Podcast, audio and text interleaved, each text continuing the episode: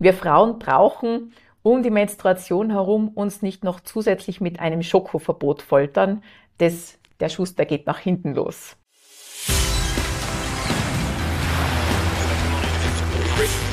Gut zu wissen, der Erklärpodcast der Tiroler Tageszeitung. Hallo und herzlich willkommen. Ich bin Vanessa Grill und ich begrüße euch zu einer weiteren Folge von Gut zu wissen. Heute geht es um Ernährung und Menstruation. Ernährung kann die Menstruation tatsächlich beeinflussen bzw. ihre Begleiterscheinungen. Viele Frauen werden vor und während ihrer Tage von Heißhunger, Stimmungsschwankungen, Müdigkeit, schweren Beinen, Antriebslosigkeit und oder Schmerzen geplagt. Die Liste lässt sich noch mit zahlreichen weiteren Symptomen erweitern. Mit der richtigen Ernährung lassen sich einige Beschwerden lindern. Wie man seine Ernährungsgewohnheiten dafür ändern sollte, verrät uns gleich die Tiroler Diätologin Edburg Edlinger. Sie wird uns Tipps und Tricks verraten und, Achtung Spoiler, das wird alle Naschkatzen freuen, Verbote gibt es keine. Doch zuvor noch fünf Fakten, die gut zu wissen sind. Menstruation ist nach wie vor ein Tabuthema. In Österreich liegen dazu bisher kaum Daten vor.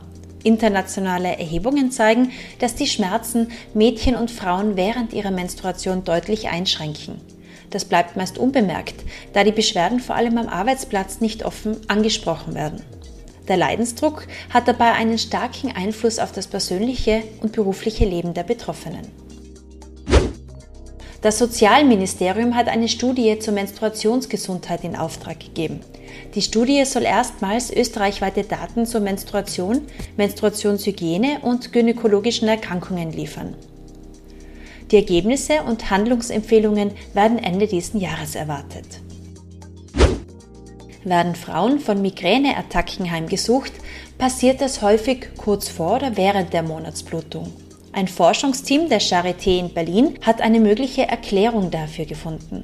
Der Studie zufolge bilden betroffene Frauen während der Menstruation besonders große Mengen an CGRP, einen Botenstoff. Der Botenstoff trägt bekanntermaßen entscheidend zur Entstehung einer Migräne bei. Etwa jede zweite Frau ist von PMS betroffen, dem prämenstruellen Syndrom. Betroffene berichten von körperlichen Beschwerden, etwa Unterleibsschmerzen, Schwindel, Migräne, aber auch von Konzentrationsstörungen, Reizbarkeit und depressiven Verstimmungen. Sind vor allem letztere stark ausgeprägt, zusammen mit Heißhunger und Erschöpfung, spricht man auch von einer prämenstruellen dysphorischen Störung, PMDS. Laut einer ägyptischen Studie aus 2021 ist davon jede fünfte Frau betroffen. In diesem Fall sollte auf jeden Fall ein Arzt oder eine Ärztin aufgesucht werden. Frauen in Spanien dürfen künftig mehrere Tage pro Monat im Job fehlen, wenn sie Regelschmerzen haben. Das hat das Parlament in Madrid beschlossen. Das Gesetz über den Menstruationsurlaub ist in Europa bisher einzigartig. Hallo Edburg, schön, dass du gekommen bist. Hallo, danke für die Einladung. Sehr gerne. Wir sprechen heute über Ernährung und Menstruation. Und da habe ich jetzt gleich die erste Frage. Welchen Einfluss hat denn die Ernährung auf den weiblichen Zyklus? Also eine gut durchdachte Ernährung hat einen positiven Einfluss auf den weiblichen Zyklus und den Hormonhaushalt. Viele verschiedene Nährstoffe wirken dabei unzähligen Stoffwechselprozessen mit und das Faszinierende ist, dass sie nur im Team ihren optimalen Beitrag leisten können. Das heißt, unsere Nährstoffe sind die absoluten Teamplayer. Zum Beispiel benötigen wir Proteine und spezielle Fettsäuren zum Aufbau von Geschlechtshormonen, aber da mischen auch noch weitere Zutaten mit. Zum Beispiel? Mikronährstoffe wie beispielsweise Vitamin D, die B-Vitamine, Folsäure und auch Spurenelemente wie Zink und Selen. Und überhaupt braucht Frau auch ein gesundes Gewicht. Und warum ist das wichtig? Wir brauchen einen ausreichenden Körperfettanteil, denn sonst stellt unser Körper aus Überlebensgründen die Fruchtbarkeit ein. Also Frauen haben einen durchschnittlichen Fettanteil von 20 bis 30 Prozent und Männer 10 Prozent, also 10 bis 20 Prozent. Also man kann sagen, durchschnittlich ist die Frau um 10 Prozent fettreicher mhm. vom Körperfettanteil wie Männer. Und das muss sie auch sein, weil sonst stellt der Körper aus Überlebensgründen die Fruchtbarkeit ein. Aber bei beiden Richtungen, also egal ob jetzt übergewichtig oder magersüchtig. Also es kann auch ein zu hohes Gewicht mhm. mit stark erhöhtem Körperfettanteil die Fruchtbarkeit negativ beeinflussen. Ja, das ist richtig. Aber auch eine Mangelernährung kann zum Ausbleiben der Menstruation führen. Und liefern wir zu wenig Nährstoffe, fokussiert der Körper das eigene Wohl und hat keine Ressourcen für die Versorgung von potenziellen Nachkommen. Mhm, also da hat die Ernährung schon einen sehr großen Einfluss. Mhm. Gibt es spezielle Ernährungsempfehlungen während der Menstruation? Da gibt es ja dann doch einige Beschwerden, auf die möchte ich dann später genauer eingehen, aber vielleicht kannst du zuerst im Allgemeinen noch was dazu sagen. Mhm. Es gibt keine sogenannte Menstruationsdiät, da muss ich gleich mhm. schon einmal enttäuschen. Aber es lohnt sich gerade zu dieser oft belastenden Phase mit bewusster, achtsamer Ernährung sich etwas Gutes zu tun. Und durch den Blutverlust verlieren wir nun einmal vermehrt Eisen und deshalb machen auch eisenreiche Fokustage definitiv Sinn. Außerdem können wir auch mit einem schlauen Ernährungsmanagement hormonell bedingte Heißhungerattacken oder allgemein Regelbeschwerden schon positiv beeinflussen. Dann gehen wir gleich der Reihe nach vor. Du hast jetzt erst vom Eisenmangel gesprochen. Verlieren Frauen tatsächlich so viel Blut während ihrer Tage, dass es zu einem Eisenmangel kommt? Das kann man definitiv unterschreiben. Der durchschnittliche Blutverlust beträgt während der Menstruation 30 Milliliter. Das entspricht drei Esslöffel, wenn man sich das so mhm. vorstellen möchte. Klingt jetzt nicht so viel. Ja. Und Frauen, die eine stärkere oder längere Menstruationsblutung haben, die haben durchaus einen Verlust von über 80 Milliliter oder mhm. auch mehr. Das entspricht dann schon acht Esslöffeln und mehr. Ja, und das kann definitiv unsere Eisenspeicher erschöpfen und einen Eisenmangel auslösen. Welche Symptome hat man dann? Also ganz klassisch ist die Müdigkeit, die Abgeschlagenheit, die Erschöpfung, die nachlassende Leistungs- und Konzentrationsfähigkeit, auch die Blutarmut oder Anämie, was man dann eben auch im Blutbild feststellen kann. Dann auch ein reduziertes Immunsystem, also eine erhöhte Infektanfälligkeit und Haut, Haare und Nägel werden da leider auch negativ beeinträchtigt. Also Haarausfall, brüchige Nägel, diese blasse Haut, das sind so auch ganz typische Charakteristika von einem Eisenmangel. Vielleicht noch besonders interessant und wichtig, man weiß, dass jede vierte bis fünfte Frau im gebärfähigen Alter einen Eisenmangel hat in mehr oder weniger starkem Ausmaß. Also das ist schon mhm. sehr relevant für uns Frauen. Und wir haben aus Untersuchungen gesehen, dass bereits ein leichter Mangel zu einer Abnahme der Gedächtnisleistung führt. Ja, also Aufmerksamkeit, Kurzzeit, Langzeitgedächtnis, Lernprobleme, aber auch psychisches Befinden ganz massiv negativ beeinflusst werden durch einen Eisenmangel. Das heißt, da sollte man bei der Ernährung wirklich darauf achten, welche Lebensmittel sind besonders eisenreich und kann man auch einem Eisenmangel vorbeugen. Ja, also prinzipiell einmal, bevor wir vielleicht sagen, wie viel Eisen wo drin ist, ist noch ganz entscheidend, dass Frauen aufgrund der monatlichen Blutung, solange sie auch die Menstruation haben, 15 Milligramm Eisen pro Tag brauchen. Männer brauchen nur 10 Milligramm pro Tag. Und es ist allen, denke ich, bekannt, dass Fleisch ein guter Eisenlieferant ist. Also beispielsweise liefern wir mit einer Portion Rindfleisch einen Viertel des täglichen Eisenbedarfs mhm. von Frauen. Aber es gibt auch ganz viele pflanzliche Eisenbestseller, wie zum Beispiel, wenn wir jetzt bei einem heimischen Getreide bleiben, eine Portion Hirse, mit dem kann man einen Drittel seines Eisenbedarfs decken. Oder die Kichererbsen und Linsen, eine Portion davon, auch damit kann man einen Drittel des Eisenbedarfs decken. Aber auch Vollkornprodukte tragen dazu bei, dass man Eisen decken kann. So kann ein Weckhall immerhin 10% unseres täglichen Eisenbedarfs sichern. Und so ein, ein heimisches Superfood, was nicht nur viel Eisen enthält, sondern viele andere wertvolle Nährstoffe, wären die Kürbiskerne. Mhm. Mit zwei gehäuften Esslöffeln Kürbiskernen können wir einen Viertel des Tagesbedarfs an Eisen super ergänzen. Ja, und dann kann man natürlich noch Gemüsesorten, Obstsorten, die auch relativ gut zur Eisenversorgung beitragen. Muss das Eisen täglich zugeführt werden oder wird das gespeichert? Und ich kann jetzt sagen, ähm, in den nächsten Tagen kommt meine Menstruation und jetzt sich davor schon reichlich linsen. Ja, also wir haben schon gewisse Eisenspeicher, aber die sind nicht so stark ausgeprägt. Es ist schon wichtig, dass wir regelmäßig auf eine gute Eisenversorgung achten und es wäre jetzt falsch zu sagen, dass nur während der Menstruation eine eisenreiche Ernährung alleine uns helfen würde. Ja, also der Fokus gilt schon die ganze Zeit darüber zu setzen. Mhm. Ja. Man muss aber auch dazu sagen, sehr viele Frauen können selbst mit einer eisenbewussten und eisenreichen Ernährung nicht ihren Eisenspiegel normalisieren und sind auf eine ärztlich kontrollierte Eisenzufuhr mittels Präparaten oder Infusionen angewiesen. Und das in regelmäßigen Abständen. Das gehört auch regelmäßig überprüft. Mhm. Es sollte bitte niemand da draußen, der jetzt zuhört, prophylaktisch ein Eisenpräparat einnehmen, weil eine zu hohe Kommt man Eisen, ja ganz normal in der Droge. Ja, ja, die wachsen wie die Schwammel mhm. aus allen Regalen raus. Ja. Eine zu hohe Eisenzufuhr hat schädigende Auswirkungen auf unseren Körper und es gehört definitiv untersucht, wie bei jedem anderen Nährstoff auch, den man meint, sich über Pillen zuführen zu wollen, zuerst beim Arzt überprüfen lassen. Ein Blutbild machen. Ja. Hm. Und dann unter Anleitung des Arztes letztendlich dann substituieren.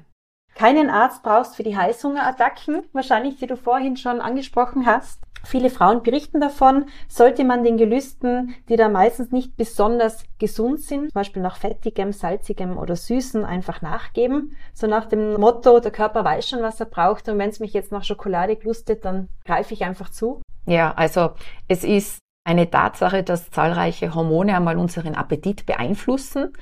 Und in der zweiten Zyklushälfte dieser sogenannten Lutealphase kommt es bis zum Einsetzen der Regel zum Absinken vom Östrogen und zu einer dominanten Präsenz vom Progesteron. Und diese Hormonkonstellation kann zu vermehrten Hunger und Heißhunger führen. Also das ist so. Das kann man mhm. hormonell durchaus begründen. Das bildet sich niemand ein.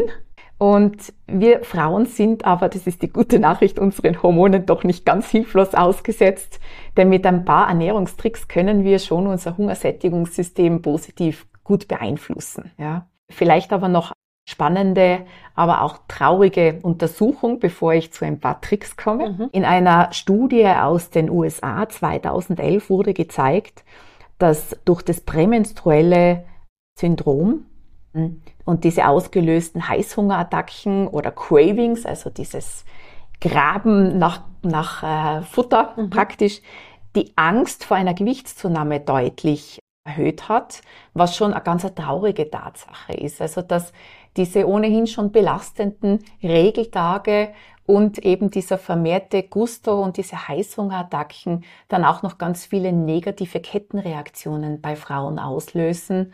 Und das ist ganz wichtig, dass man sich dessen bewusst ist, dass letztendlich ein paar etwas chaotischere Ernährungstage nicht eine ansonsten gut ausgewogene Ernährung zerstören. Das darf sein, das soll seinen Platz haben und zum Glück haben wir ja auch nicht immer denselben Appetit und es gibt Tage, wo wir dann auch wieder weniger Appetit haben und das wieder ausgleichen.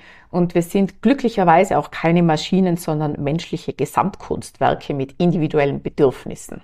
Und so zwei, drei Ausreißertage werden nicht schaden, meinst du? Nein. Also, würdest du sagen, diese Heißhungerattacken könnten auch Essstörungen begünstigen? Also es ist definitiv so, dass die prämenstruelle, menstruelle Phase ein, ein Risikofaktor ist für gestörte Essverhaltensmuster. Das, mhm. das kann man so definitiv sagen. Ja, ja. Und deshalb ist es gut, ein paar Tricks zu hören, wie man hier einfach wertvoll vorbeugen kann. Das bedeutet aber nicht, dass man es zu 100 Prozent deshalb ausschließen kann und soll. Also ich gebe hiermit jetzt einen kleinen Freibrief für die eine oder andere erlaubte Heißhungerattacke während des also Prämenstruellsyndroms. Für Pommes und Schokolade. Sehr gut. genau. Also wir können Heißhungerattacken nämlich, die können so vielfältige Ursachen haben und da können wir ernährungstechnisch ganz raffiniert und wertvoll ansetzen. Und da greife ich jetzt als Diätologin in meine Trickkiste. Ja, bitte, wir hören zu. Folgende Checkliste habe ich vorbereitet und die kann dir helfen, Heißhungerattacken vorzubeugen. Frage Nummer eins: Trinkst du genug Flüssigkeit? Ich spreche von Wasser. Wir brauchen 30 Milliliter Flüssigkeit pro Kilo Körpergewicht. Das bedeutet bei zum Beispiel 70 Kilogramm diese zwei Liter ungefähr an Trinkflüssigkeit pro Tag. Wer zu wenig trinkt, isst eher mehr, isst eher schneller und isst vielleicht für den Durst das eine oder andere Mal zu viel. Und der Kaffee zählt da jetzt also nicht mit. Zählen wir sehr wohl in die Flüssigkeitsbilanz mit rein. So zwei, drei Tassen Kaffee pro Tag sind völlig in Ordnung. Die zweite Frage, die man sich stellen sollte, isst du regelmäßig über den Tag verteilt? Also lieferst du deinem Körper dann Mahlzeiten, wo du auch Leistung bringen musst. Und die Mindestsicherung, die ich dir empfehlen möchte, ist schon dreimal täglich zu essen. Für manche, die vielleicht nicht so stabil mit ihrem Blutzuckerspiegel sind, ist aber vielleicht auch viermal oder fünfmal täglich die bessere Wahl, dafür halt kleinere Portionen. Als nächstes kannst du dich fragen, gestaltest du deine Mahlzeiten ausgewogen? Das heißt, sind sie immer zu dritt gesellt, nämlich eine Proteinquelle, eine Eiweißquelle, ein Stärkelieferant und eine bunte, schöne Gemüseration dazu. Das sorgt für eine gute und langanhaltende Sättigung und der Körper schickt die dann nicht gleich wieder los in den Suchhunger. Beispiel, man isst Fleisch mit Salat, mhm. lasst bewusst die Kohlenhydrate weg. Das ist so eine beliebte Strategie, wenn man weniger werden möchte. Das Problem ist, nach ein, zwei Stunden kommt wieder der Hunger, weil der Blutzuckerspiegel sinkt, weil die Kohlenhydrate gefehlt haben. Hätte ich da mal Brot dazu gegessen, was wunderbar dazu mundet oder die Kartoffel oder ja. den Reis, dann hätte er viel eine bessere Sättigung und hätte nicht das erhöhte Risiko für Heißhunger auf süß. Jetzt hast du da gesagt, man kann auch vier, viermal am Tag dann ja. oder fünfmal am Tag kleinere Mahlzeiten zu sich nehmen. Die kleineren Mahlzeiten, das wären dann aber so Snacks zwischendurch. Wenn man jetzt bei vier oder fünf Mahlzeiten, da sprechen wir natürlich auch von drei Hauptmahlzeiten mhm. und dann ein oder zwei Jausen. Mhm der Snack zwischendurch, das ist für mich dann durchaus schon wieder etwas Gefährliches, weil da höre ich schon wieder ein bisschen raus, dass das so nebenbei eingeflößt wird, ohne dass unser Gehirn, die Zentrale überhaupt checkt, dass wir jetzt was essen. Das möchte ich auf keinen Fall empfehlen, sondern eine bewusste Jause, zum Beispiel der Griff zu einem Obst oder einem Joghurt oder Joghurt mit Früchten oder je nach Hunger vielleicht auch ein Weckerl mit einem Topfenaufstrich und Gemüse verfeinert. Das wäre jetzt ein Beispiele für Jausen. Eine weitere Frage, die ich dir stellen möchte, ist, bist du eine Genießerin und gönnst du dir auch einmal eine Süßigkeit? Das ist gut. Vor allem eine kleine Genusseinheit nach einer Mahlzeit, die sorgt nämlich dafür, dass wir gar nicht erst so einen riesen Heißhunger, so also einen Lust aufbauen und dann uns letztendlich womöglich von, von der Schokolade satt essen wollen. Also ein vernünftiges Essen und nicht eine Tafel Schokolade anstelle von einem vernünftigen Essen. Aber vielleicht die Rippe Schokolade als Nachtisch. Und das ist mein, mein letzter wichtiger Tipp gegen Heißhungerattacken. Genieß diese Rippe Schokolade oder andere Gutzelen öffentlich. Mach's vielleicht mit jemandem gemeinsam, teil deine Schokolade, denn geteilter Genuss ist ein doppelter Genuss und sorgt für weniger Verdruss. Heimlich essen ist also kontraproduktiv? Also wenn wir Genussmittel von vornherein auf die Verbotenliste setzen, bewirken wir letztendlich Folgendes, dass man Genussmittel, Chips, Schokolade oder sonstiges mit schlechtem Gewissen so schnell wie möglich verdrängend hinunterschlingen mit dem Resultat, dass unsere Zentrale nicht realisiert hat, dass wir überhaupt was Süßes oder was genascht haben und letztendlich verlangt es mehr. Mhm. Also dieses bewusste Genießen, dieses Zulassen von Genießen führt automatisch zu einer Reduktion der Menge, mhm. aber reduziert auch das Verlangen in weiterer Folge. Und das ist das Schöne daran, das ist dieser Trick, Jetzt haben wir gesagt, also auch Schokolade ist in Maßen und gerne nach einer guten Mahlzeit, nach einer gesunden Mahlzeit erlaubt. Gibt es aber Nahrungsmittel, die während der Menstruation vermieden werden sollten und warum? Tatsächlich reagiere ich auf eine solche Frage sehr unverträglich. Ich bekomme sie aber sehr oft gestellt. es gibt leider sehr wohl Erkrankungen, wo wir als Diätologen die Ernährung einschränken müssen. Der Zöliakie oder Lebensmittelallergien mit anaphylaktischen, also lebensbedrohlichen Reaktionen, da müssen wir Lebensmittelverbote aussprechen. Aber die Menstruation ist keine Erkrankung, sondern ein Zeichen von Fruchtbarkeit und gehört nun einmal zum Leben einer Frau dazu. Es ist also weder sinnvoll noch notwendig, wegen der Menstruation Lebensmittel aus seinem Speiseplan zu eliminieren. Und als Diätologin arbeite ich ganz viel mit ernährungspsychologischer Raffinesse und Regel Nummer eins ist, Verbote sind verboten. Denkt jetzt alle nicht an den rosaroten Elefanten mit den blauen Schuhen und der gelben Schleife. okay, keine Verbote. Nein. Nein. Aber Einfluss hat die Ernährung ja dennoch. Haben wir jetzt schon mhm. gehört. Hat mhm. sie auch Einfluss auf die Dauer und die Schwere der Menstruationsblutung? Ja, wir können mit einer guten Ernährung uns ja generell einfach rundum wohler fühlen. Und in einer italienischen Studie 2014 konnte auch gezeigt werden, dass es sehr wohl einen Zusammenhang zwischen stärkeren menstruellen Beschwerden und ungünstiger Ernährung gibt. Zum Beispiel eine zu hohe Aufnahme von Fett, von Eiweiß, von Salz und von Koffein, sprich Kaffee oder andere koffeinhaltige Getränke, waren verbunden mit stärkeren Beschwerden während der Regel also kann eine ausgewogene Ernährung reich an komplexen Kohlenhydraten, Ballaststoffen, Vitaminen und Mineralstoffen eine Verbesserung vom Ernährungszustand und auch eine Verbesserung von Menstruationsbeschwerden zur Folge haben. Bei den Menstruationsbeschwerden berichten viele Frauen von Krämpfen und auch Schmerzen. Ist da krampflösende Nahrungsmittel oder was kann man denn da tun? Also wie entstehen überhaupt diese, diese krampfartigen Schmerzen?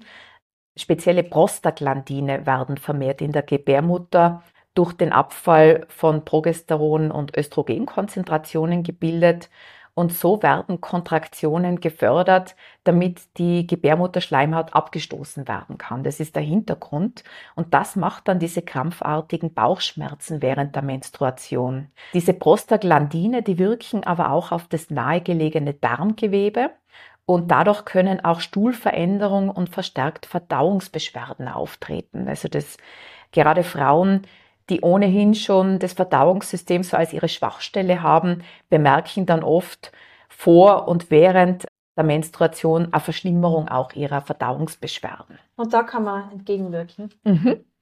Also definitiv etwas, was sehr viele anwenden, sind physikalische wohltuende Methoden, sprich die Wärme. Wärme wirkt wohltuend und löst Krämpfe.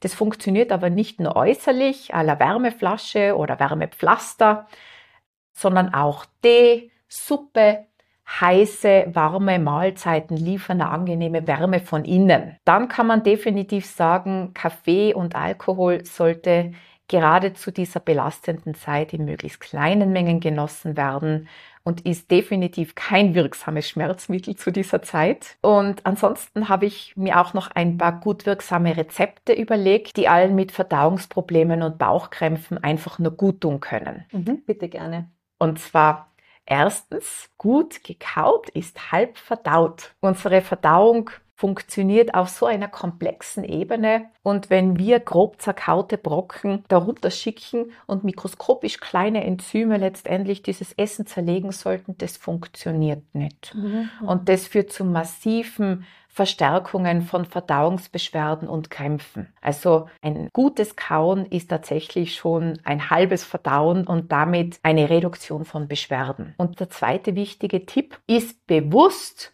und genieß dein Essen mit allen Sinnen. Warum? Weil du nur damit dein Verdauungssystem beim Arbeiten unterstützt und damit wiederum Verdauungsbeschwerden und Krämpfe effizient reduzieren kannst. Man kann sich vielleicht folgende Merkformel vorstellen. Und zwar, wenn wir einen trockenen Mund haben, haben wir dieses Action-System eingeschalten, also dieses sympathische Nervensystem, wo es um Kämpfen und Flüchten geht, wo Gehirn und Muskulatur gut durchblutet ist, der Verdauungstrakt aber schlecht durchblutet ist. Ist Wenn, das ein Stressmodus? Genau, der Stressmodus ist aktiviert. Verdauungssystem ist praktisch deaktiviert. Wenn wir aber unterstützen möchten, wenn wir unsere Verdauung in ihrer Arbeit bei der Produktion von Verdauungssäften einschalten wollen, dann müssen wir uns in den Entspannungs- und Ruhemodus begeben. Wie kann ich selber überprüfen, ob mein Verdauungssystem eingeschalten ist? Da gibt es einen ganz einfachen Trick. Das probieren wir jetzt am besten gleich aus. Und zwar stellt ihr euch jetzt zu Hause das vor, was euch am meisten glustet, euer Lieblingsgericht, das, was ich euch jetzt praktisch servieren darf. Okay, vielleicht ist es der Kaiserschmarrn, die Kaspressknödel oder die Tafelspitz. Die, der Tafelspitz mit, mit einem köstlichen Spinat dazu und Kartoffeln. Genau. Und wenn man sich dieses Essen gut vorstellt, dann erreicht allein schon der Gedanke an so ein Essen gebaut mit Hungergefühl, dann funktioniert es noch besser, führt dazu, dass Speichelfluss produziert wird. Ja. Und Speichel ist der Beweis dafür, dass unser Verdauungssystem eingeschaltet ist und auch alle anderen Verdauungssäfte produziert werden. Ja. Aber regt es dann nicht jetzt wieder den Hunger weil jetzt hätte ich so das Gefühl, ihr würdet jetzt gerne äh, ja, kochen oder zum Kühlschrank gehen. Das stimmt allerdings. Also Ernährungsberatung generell macht hungrig. also bei mir in der Ernährungsberatung höre ich regelmäßig die Mägen knurren. Es machen auch viele den Fehler und kommen nüchtern zu mir. Ein großes Missverständnis. Ja. Es ist wichtig, regelmäßig zu essen und letztendlich, deshalb funktioniert ja Werbung so gut. Allein schon das Anschauen von einem Bild löst in uns das Verlangen aus, und ist eine Verführung, dazu zum Essen zu greifen. Deshalb sollte auch für diejenigen, die zu Heißhungerattacken neigen, nicht unbedingt die Naschschüssel auf dem Tisch stehen oder die, die Naschschüssel auf einem frequentierten Platz beim Büro, wo man oft vorbeigeht, aus den Augen, aus dem Sinn. Ja. Um individuelle Auslöser für die Entstehung von Verdauungsbeschwerden oder Bauchkrämpfen herauszufinden, benötigt es aber schon eine persönliche Ernährungsberatung mit einer Analyse bei der Diätologin des Vertrauens, weil Ernährung einfach sehr individuell ist. Also wir können jetzt nicht sagen, es gibt Lebensmittel X oder Y, was alle weglassen sollten, damit es ihnen gut geht. Das wäre fahrlässig. Gibt es vielleicht bestimmte Lebensmittel, die man weglassen kann, um eben während der Menstruation unreine Haut zu vermeiden? Es ist ganz wichtig, dass man von der armen Haut redet, weil Menschen mit unreiner Haut oder auch mit Akne haben so viel Schuldgefühle dann oft, weil es ja ein sehr offensichtliches Problem ist. Und es ist ganz wichtig zu wissen, dass wir nicht generell behaupten können, dass sich Menschen mit unreiner Haut schlechter ernähren.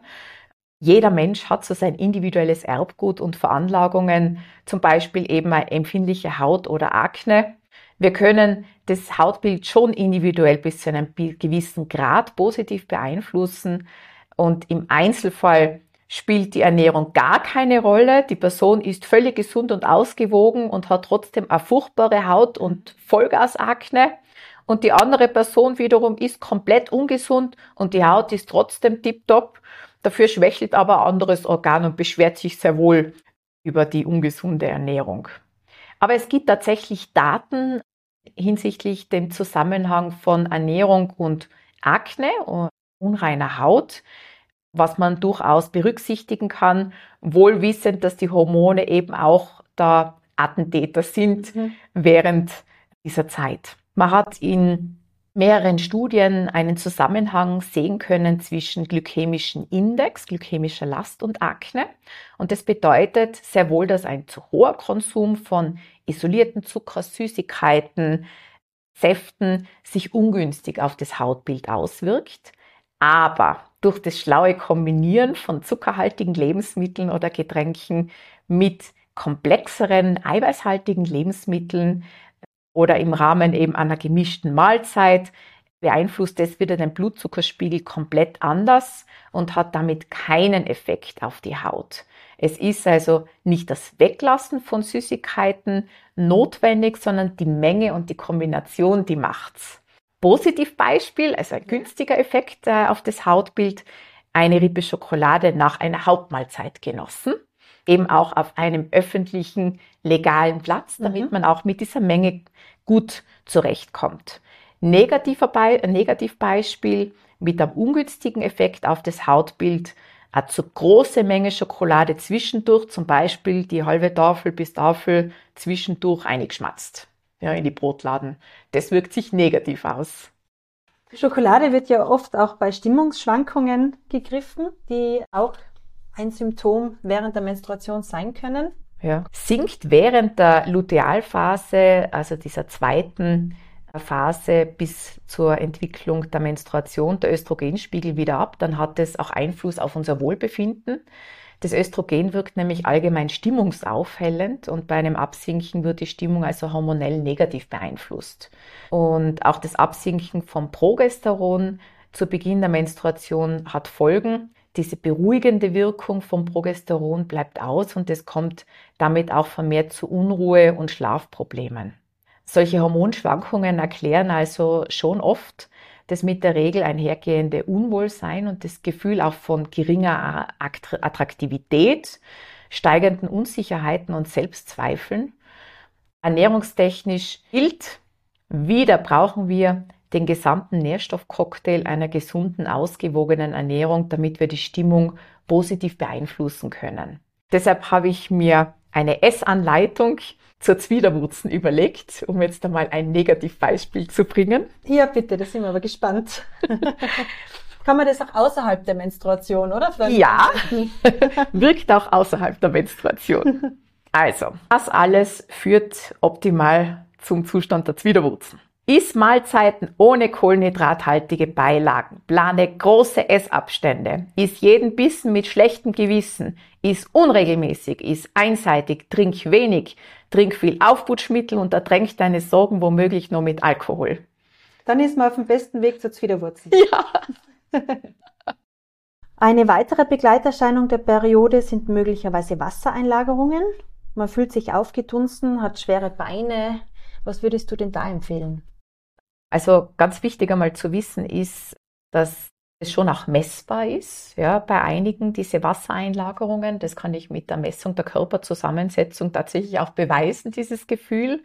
Es gibt aber sehr wohl Untersuchungen, die zeigen, dass dieses, dieser starke Anstieg von Körperunzufriedenheit und diese Zunahme von negativen Gedanken über seinen Körper und Ängste bezüglich dem Aussehen schon überdimensional hoch sind und nicht mit der Realität zusammenhängen. Also vielleicht sollte man nicht unbedingt in der prämenstruellen Phase shoppen gehen und sich vermehrt Spielen aussetzen. ja.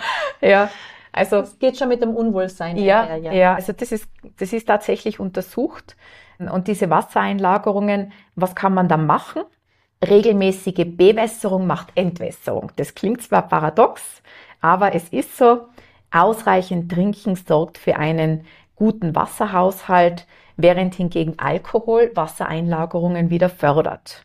Wir können auch mit weniger Salz und dafür mehr Kräutern Geschmack reinbringen ins Essen und dafür auf der anderen Seite auch mehr Kalium, Calcium, Magnesium, das sind die Gegenspieler vom Salz, als Entwässerungstrick einsetzen. Da brauchen wir aber kein Präparat, sondern das können wir über Obst, Gemüse, Nüsse als Elektrolyt-Bestseller wunderbar servieren. Dann bleiben wir beim Unwohlsein. Da hat man eben das Gefühl, man möchte sich was Gutes tun. Man braucht die Ausschüttung von Glückshormonen und greift zur Schokolade. Wir haben es davor schon kurz angesprochen, aber vielleicht kannst du uns da noch ein bisschen was dazu sagen. Wir Frauen brauchen um die Menstruation herum uns nicht noch zusätzlich mit einem Schokoverbot foltern.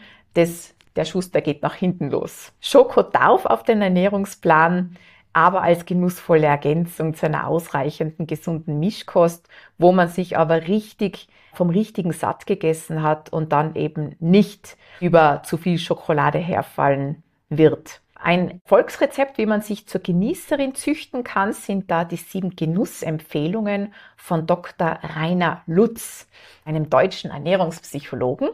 Bitte hört gut zu. Genuss braucht Zeit. Genuss und Genießen ist erlaubt. Genuss geht nicht nebenbei. Weniger ist mehr. Suche aus, was dir gut tut. Ohne Erfahrung kein Genuss. Und Genuss ist was Alltägliches.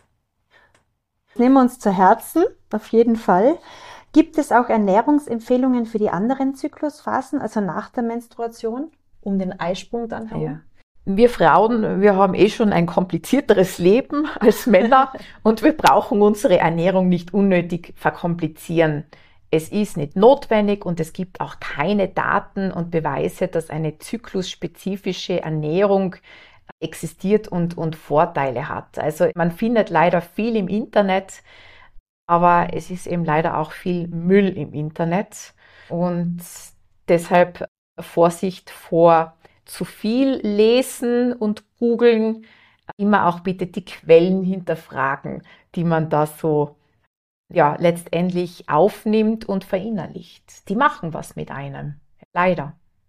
Generell verspüren Frauen mit diversen Erkrankungen, sei es im Verdauungstrakt oder Diabetes, Asthma, Allergien, schon prämenstruell und menstruell eine Verstärkung ihrer Beschwerden. Also die merken, dass sie hier schlechter mit dem Zucker eingestellt sind, stärkere Asthmabeschwerden haben, stärkere allergische Reaktionen haben oder stärkere Verdauungsbeschwerden. Das ist wichtig zu wissen, dann kann man besser damit umgehen und ein bisschen achtsamer sein. Aber das ist mein, mein wichtiges Abschlussplädoyer. Also ja, die Dosis macht das Gift, hat schon Paracelsus gesagt. Ja. Vielen Dank fürs Gespräch. Danke, dass du gekommen bist und danke für deine wertvollen Tipps und vor allem das Wichtigste, es gibt keine Verbote. Genau so ist es. Ja. Essen ist ein Bedürfnis und Genießen ist eine Kunst und das darf man üben und trainieren. Vielen Dank. Danke. Gefällt euch unser Gut zu wissen Podcast? Dann teilt ihn, liked und bewertet ihn in eurer App. Das war Gut zu wissen der Erklärpodcast der Tiroler Tageszeitung.